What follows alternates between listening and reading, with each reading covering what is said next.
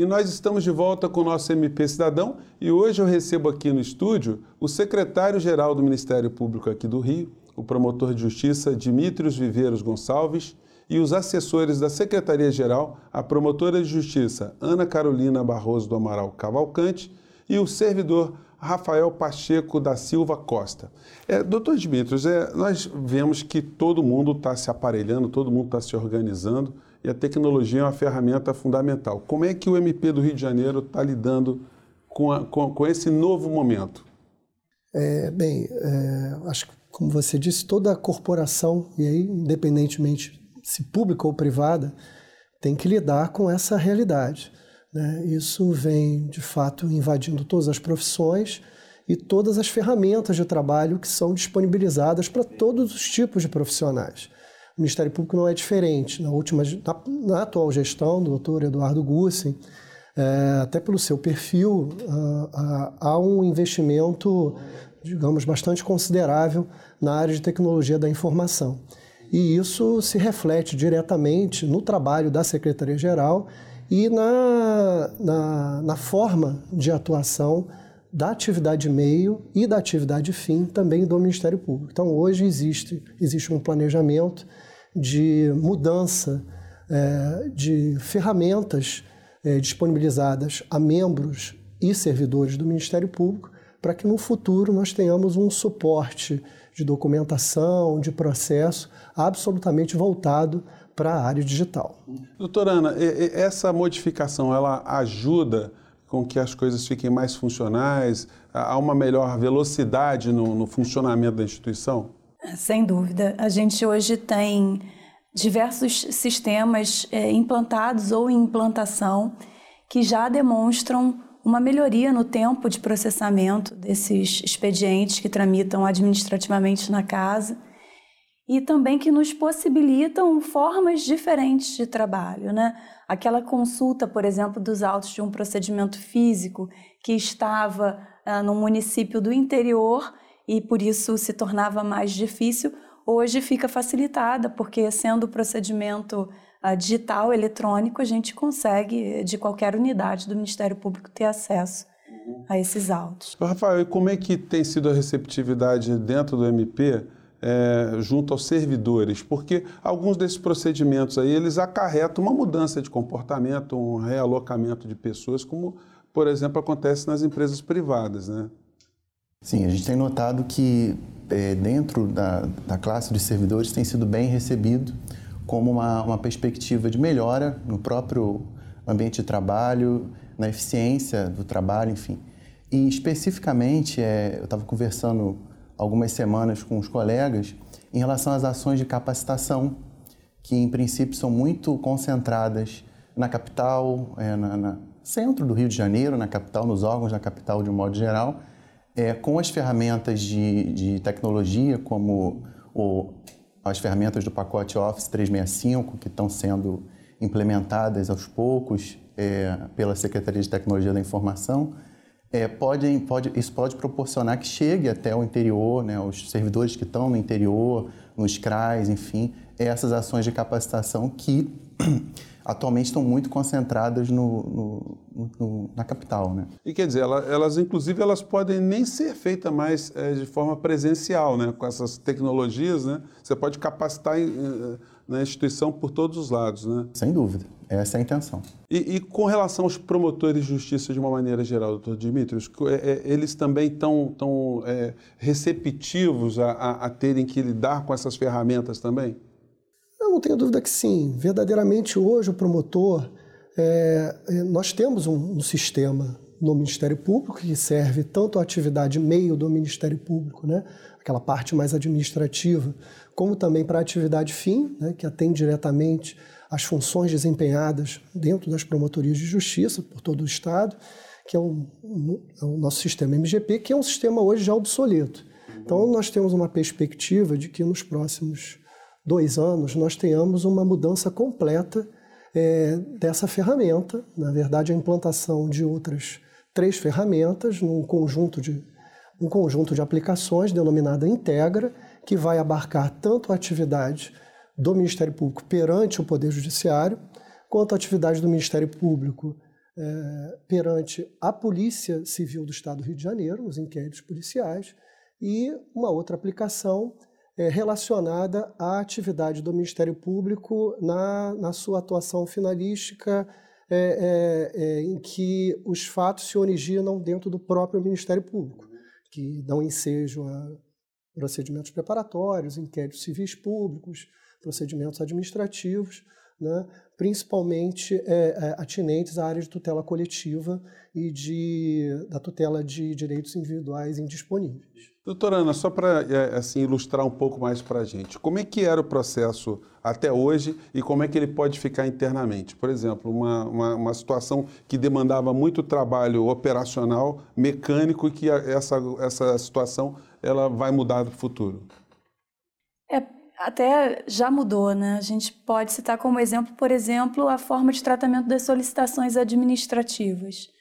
Anos atrás, se um colega desejasse medida, uma medida simples, uma troca de lâmpada, um conserto, ele deveria submeter esse pedido via telefone, conversar com o servidor. Esse pedido era registrado numa planilha Excel simples, demandava ligação para os setores para acionar a, o atendimento da demanda. E isso mudou radicalmente. Né? Hoje a gente administra as solicitações administrativas, que são em número muito grande, por meio de um sistema que é alimentado em tempo real pelos setores envolvidos. E o solicitante pode acompanhar o processamento dessa demanda ah, mediante simplesmente o acesso ao sistema, não necessita mais telefonar para órgão algum para solicitar o acompanhamento disso, enfim esse é, um, esse é um exemplo de transformação na área administrativa, em termos de dizer, solicitação. coisa super simples, né? Quer dizer, para trocar uma simples. lâmpada se gastava mais Sim. recursos públicos, mais pessoal do que o próprio custo é, e na lâmpada, verdade, né? hoje, falando especificamente em troca de lâmpada, a gente tentou chegar ainda mais longe, né? Porque a gente tem um projeto de eficiência energética em curso é, para efeito de substituição de todas as lâmpadas do Ministério Público por lâmpadas mais duráveis, né? lâmpadas LED, tecnologia LED. E o nosso objetivo é trocar cada vez menos lâmpadas. Então, uhum. não é só tratar a solicitação administrativa de modo diferente, é também diminuir o número de solicitações administrativas e do custo para o atendimento delas. Pô, bacana. Gente, olha, a gente vai fazer um pequeno intervalo e a gente volta já já com muito mais informações sobre essas transformações. Não saia daí que a gente volta já. E nós estamos de volta com o nosso MP Cidadão e hoje a gente está falando de Ministério Público, tecnologia e como isso está ajudando que a instituição funcione melhor para cada vez mais prestar um serviço para a sociedade muito mais eficiente. E nesse bloco eu, retomo a palavra para o Rafael. Rafael, é, a doutora Ana estava falando de procedimentos que é, eram é, jurássicos, né, mas que ainda estão presentes em muitas instituições públicas e privadas também, né? No Ministério Público, é, como é que está sendo assim a evolução, além disso do que ela, do que ela, ela mencionou para gente? Eu poderia citar, nesse contexto, a, o projeto de implantação do ERP, que é um software de gestão, né, que vai abarcar todas as áreas administrativas. Você imagine que uma, uma solicitação de, de uma contratação, uma demanda por um determinado bem, determinado serviço, todo o processo de contratação, incluindo a licitação, é, os atos financeiros, tudo isso, o empenhamento da despesa, tudo é praticado, todos os atos praticados dentro de um sistema, né, um software de gestão. E existe esse projeto né, que está em andamento. A fase atual dele, é, nós temos a previsão agora para o dia 23 de outubro lançar um edital de chamamento público para obter junto ao mercado alguns subsídios para montar um termo de referência, um projeto básico, enfim, para uma futura licitação é, dessa, dessa solução. Uhum. Doutor Dimitrios, é, vai ser necessário é, equipar os funcionários também, toda a instituição, para operar com essas ferramentas novas, né? Como é que vocês vão resolver isso? Sim, na verdade já, já há um grande investimento é, nesse ano em relação ao nosso parque de equipamentos vamos substituir é, os, os desktops existentes, vamos incrementar o nosso, o nosso número de notebooks da instituição, aparelhando não só servidores, mas principalmente os membros. Né? Uhum. Há um reclame é, já de algum tempo, é, principalmente os membros que lidam diretamente com o processo eletrônico e atuam em audiências, é, a, a, carência de um notebook para que eles possam fazer, inclusive, as manifestações de forma mais rápida né, no seu local de trabalho, né, não precise muitas vezes aquela audiência de instrução ser interrompida por falta de um instrumento, no caso do Ministério Público, de um instrumento, uma ferramenta para o Ministério Público, e que ele tenha que levar esse trabalho para casa e depois é, retornar. Enfim, são, são apenas exemplos, mas uhum. verdadeiramente há uma preocupação dentro de toda essa, essa, essa conjuntura de, de mudança de paradigma mesmo, que haja ferramentas é, disponíveis tanto aos nossos membros como também aos servidores. Doutora Ana, e trabalhar em casa? Isso tem sido uma, uma realidade em muitos lugares. Isso vai ser possível também ter o teletrabalho é, é, de alguém dentro do Ministério Público? Isso para alguns servidores já é uma realidade, né? Nós, há alguns anos, é, iniciamos esse projeto piloto de teletrabalho no âmbito do Ministério Público. Publicamos editais periodicamente, ah, invocando os interessados a se manifestarem e estabelecemos um regramento para que isso ocorresse, é, associado a um aumento de produtividade, ah, com o objetivo de redução de recursos humanos mesmo, ah, como contra contramedida dessa, dessa possibilidade de, de trabalho em residência.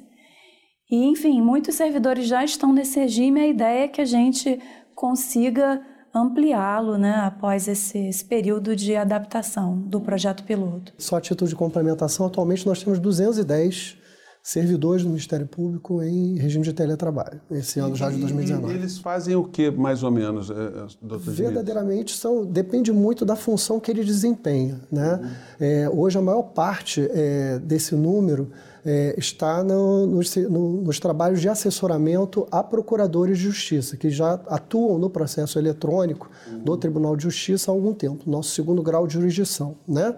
E é, todos esses, esses servidores é, que atuam nessa, nessa faixa de assessoramento, eles já podem, né, estão habilitados, digamos assim, a ingressar no regime de teletrabalho, desde que, obviamente, haja anuência da chefia imediata, enfim. Há todo um regramento que é exatamente o que a doutora Ana colocou. São estabelecidos esses regramentos no, nos editais, que periodicamente são são publicados. Então, por exemplo, uma perícia, isso pode ser, é, com, com auxílio de servidores do MP, pode ser feito é, de uma forma muito mais tranquila hoje, né, doutora Ana?